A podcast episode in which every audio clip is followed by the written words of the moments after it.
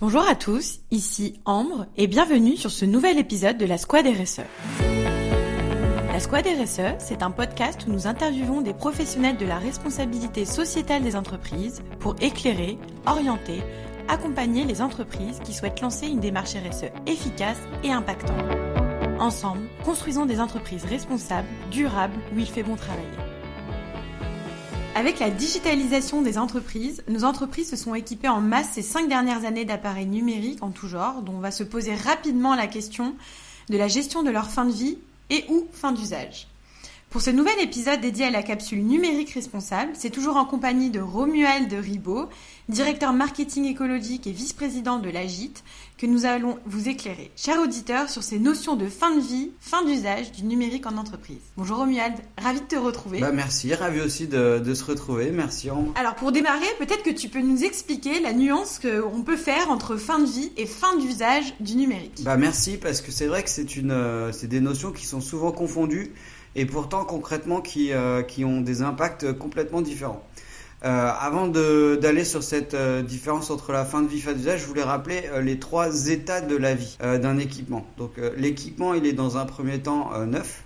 Donc on sait tous à quoi ça ressemble. C'est un produit bien aligné dans un magasin, bien, bien emballé, voilà, qui brille.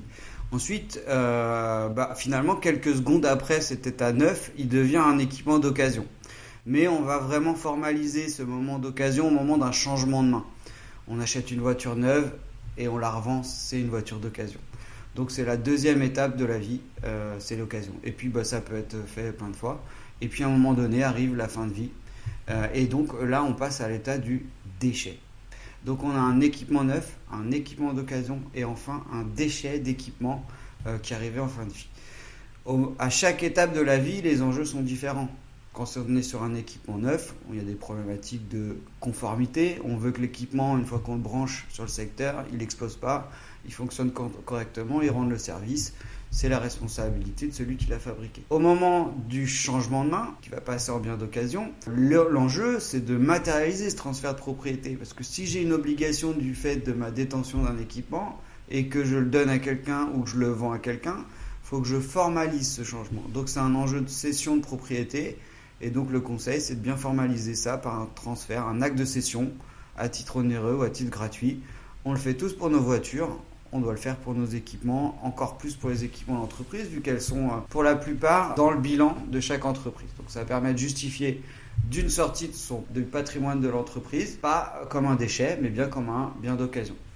Et euh, concrètement, ça, comment est-ce qu'une euh, entreprise peut le formaliser? Bah, Tout simplement avec un document, hein, euh, un acte de section. par, par cet acte, je transfère. Il y a plein de modèles. D'accord.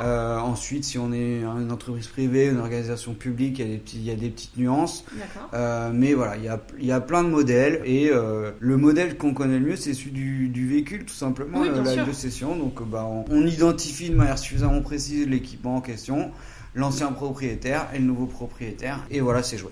D'accord. Quand on passe à la dernière étape, qui est la partie de, de déchets d'équipement, là on n'est plus dans une problématique de, de, transfert, de détention du déchet, on est dans une problématique d'obligation de, de, bien gérer ce déchet, donc d'élimination. C'est une responsabilité, tout producteur de déchets, donc je dis bien producteur de déchets, on est tous producteurs de déchets, on produit des déchets euh, régulièrement. Euh, on a un devoir d'élimination. Concrètement, chacun, quand il met sa poubelle sur, euh, sur le, le, trottoir, il, il, joue son devoir d'élimination. Simplement, dans le domaine ménager, la ville prend en charge cette euh, responsabilité. Quand on est au niveau de l'entreprise, cette responsabilité, elle est euh, pas toujours gérée par la collectivité. Dans certaines collectivités, oui. Et puis ensuite, ça va dépendre de, de, de taille d'entreprise. Mmh. Une petite PME tertiaire, ça a très peu de déchets, c'est géré comme les autres déchets une grosse industrie sur un territoire, euh, ben, là, la collectivité va prendre en charge, donc il faudra trouver ses propres exutoires. Une fois que j'ai expliqué tout ça, la différence entre la fin de vie et la fin d'usage, ben c'est lié à la durée de vie et à la durée d'usage. La durée de vie, c'est la durée totale d'utilisation de, l'équipement, c'est-à-dire entre le moment où il est fabriqué et le moment où il devient un déchet. Alors que la durée d'usage me concerne que moi, c'est combien de temps je vais utiliser cet équipement il peut y avoir une deuxième vie d'usage si je le donne ou si je le vends. Et donc la durée de vie, bah, ce sera la somme des deux durées d'usage, ou des trois ou des quatre. Et c'est pour ça que Une des bonnes pratiques du numérique responsable étant l'allongement de la durée de vie des équipements. Bah, à partir du moment où moi je suis face à une problématique de fin d'usage, j'ai un équipement, mais j'en ai plus besoin, je ne m'en sers plus à ce moment-là, je peux peut-être passer la main pour augmenter cette durée de vie. Et donc pour permettre à nos auditeurs de concrètement se projeter par rapport à leur propre organisation, est-ce que tu peux nous faire un petit état des lieux rapide des différentes catégories euh, de bah, finalement d'équipements numériques qui existent dans une entreprise, on va dire lambda, hein, qui soit pas spécialisée là-dedans, et surtout euh, les grandes euh, limites, les moyennes de, leur durée de vie qui sont préconisés finalement euh, mm. pour, euh, pour être... Euh, Alors on va, on va dans le numérique, dans un service numérique, on a l'habitude de décomposer le service en ce qu'on appelle trois tiers. Il y a un tiers data center, centre de données, donc on va appeler l'infrastructure informatique. Ensuite il y a un tiers réseau, c'est-à-dire que bah, il faut que chacun puisse accéder à ces données dans le centre de données. Et puis la dernière partie, c'est les terminaux, les équipements.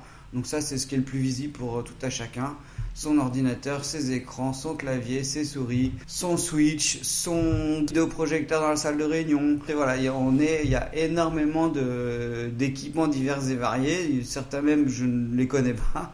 Mais en tout cas, c'est ceux qui représentent le plus de, masse. On estime qu'il y a à peu près 34 milliards d'équipements euh, terminaux au niveau mondial. Sur la partie infrastructure, c'est-à-dire les équipements euh, qu'on voit pas, qui sont souvent euh, cachés dans une salle réfrigérée ou dans les centres de données, c'est les, équipements de, réseau, les équipements de stockage, de sauvegarde, tout ça, et tout un tas de serveurs applicatifs ou de serveurs de calcul Là, on est plutôt dans des dizaines de millions. pour donner des, effets de masse. Donc plus euh, on est euh, sur un équipement dit terminal, moins la durée de vie euh, est longue. Pourquoi? Bah, Parce que c'est pas la même.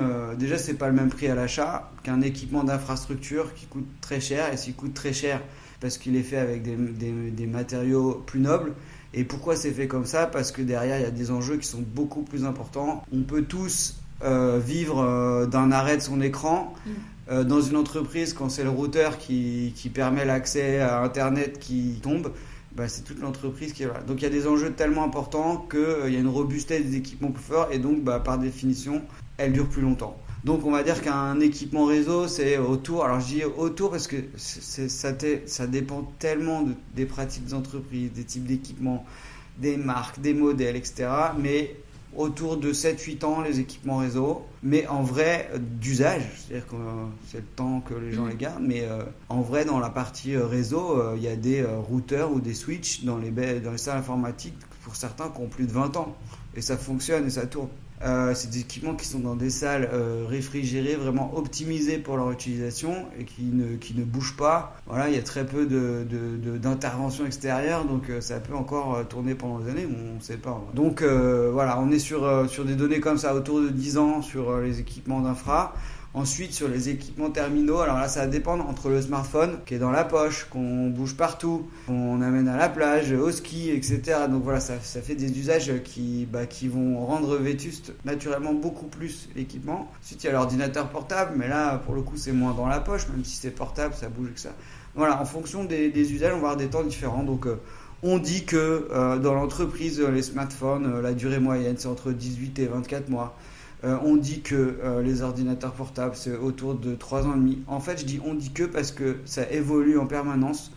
Et fort heureusement, euh, à l'Alliance Green IT, à la JIT, on fait un, tous les deux ans un baromètre. Mm. donc on interviewe un maximum d'entreprises pour être représentatif. Et ce qu'on constate, c'est que ces durées augmentent.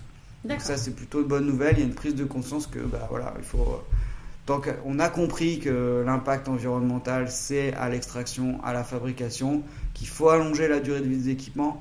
Donc de plus en plus, on y touche. Et puis bah, économiquement, euh, vaut mieux euh, acheter quelque chose tous les 4 ans que tous les 2 ans, tout simplement.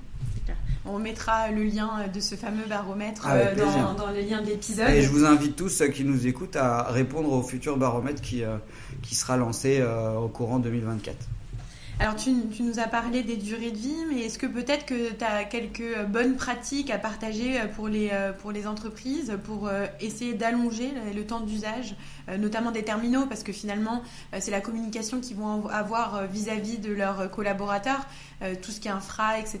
Bon, c'est entre les mains de professionnels, mais est-ce que tu as, as, des bonnes pratiques à partager? Parce que finalement aussi, la partie responsable, elle passe beaucoup par la communication et les, et, les, directives qu'on donne à, ces équipes.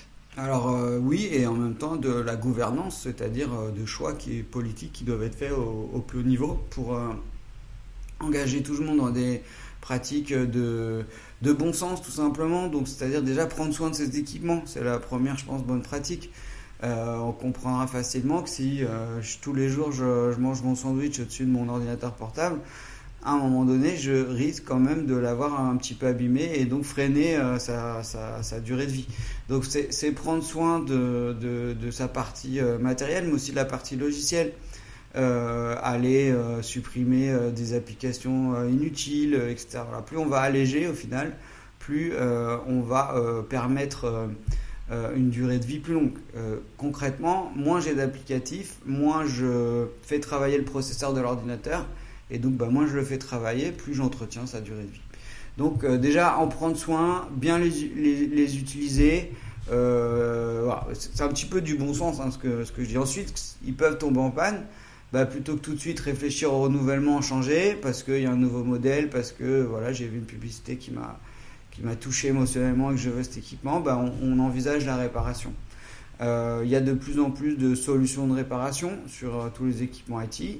Euh, il y a les filières qui sont en train de mettre en place des fonds réparation pour les particuliers. Donc ça, ça, veut dire que par ce marché des particuliers, il devrait y avoir de plus en plus de réparateurs, donc ça va ouvrir des marchés, des solutions de réparation qui au final bénéficieront aussi aux entreprises.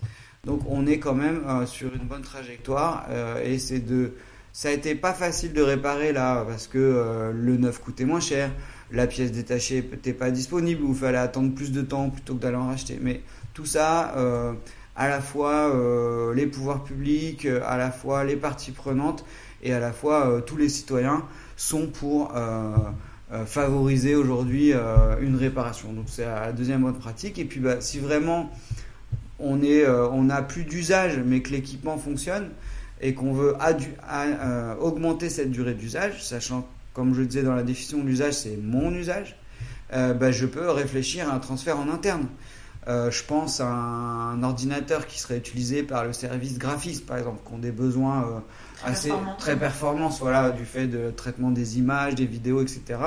Bah, euh, peut-être qu'à un moment donné, il sera désuet par rapport aux nouvelles technologies de traitement d'images, mais peut-être que euh, cet ordinateur peut jouer un autre rôle dans un autre service pour euh, la comptabilité ou voilà. Donc c'est aussi important de, de, favoriser un transfert interne pour bah, faire en sorte de garder un maximum de temps cet équipement. Et puis, si on veut, une fois qu'on a vraiment tout poussé pour sa durée d'usage, bah, essayons d'augmenter la durée de vie par une action de remploi. Le remploi étant une action de don ou de vente euh, de son équipement euh, en vue de, euh, bah, de, de, le transférer à un autre propriétaire qui en aura forcément un usage aussi.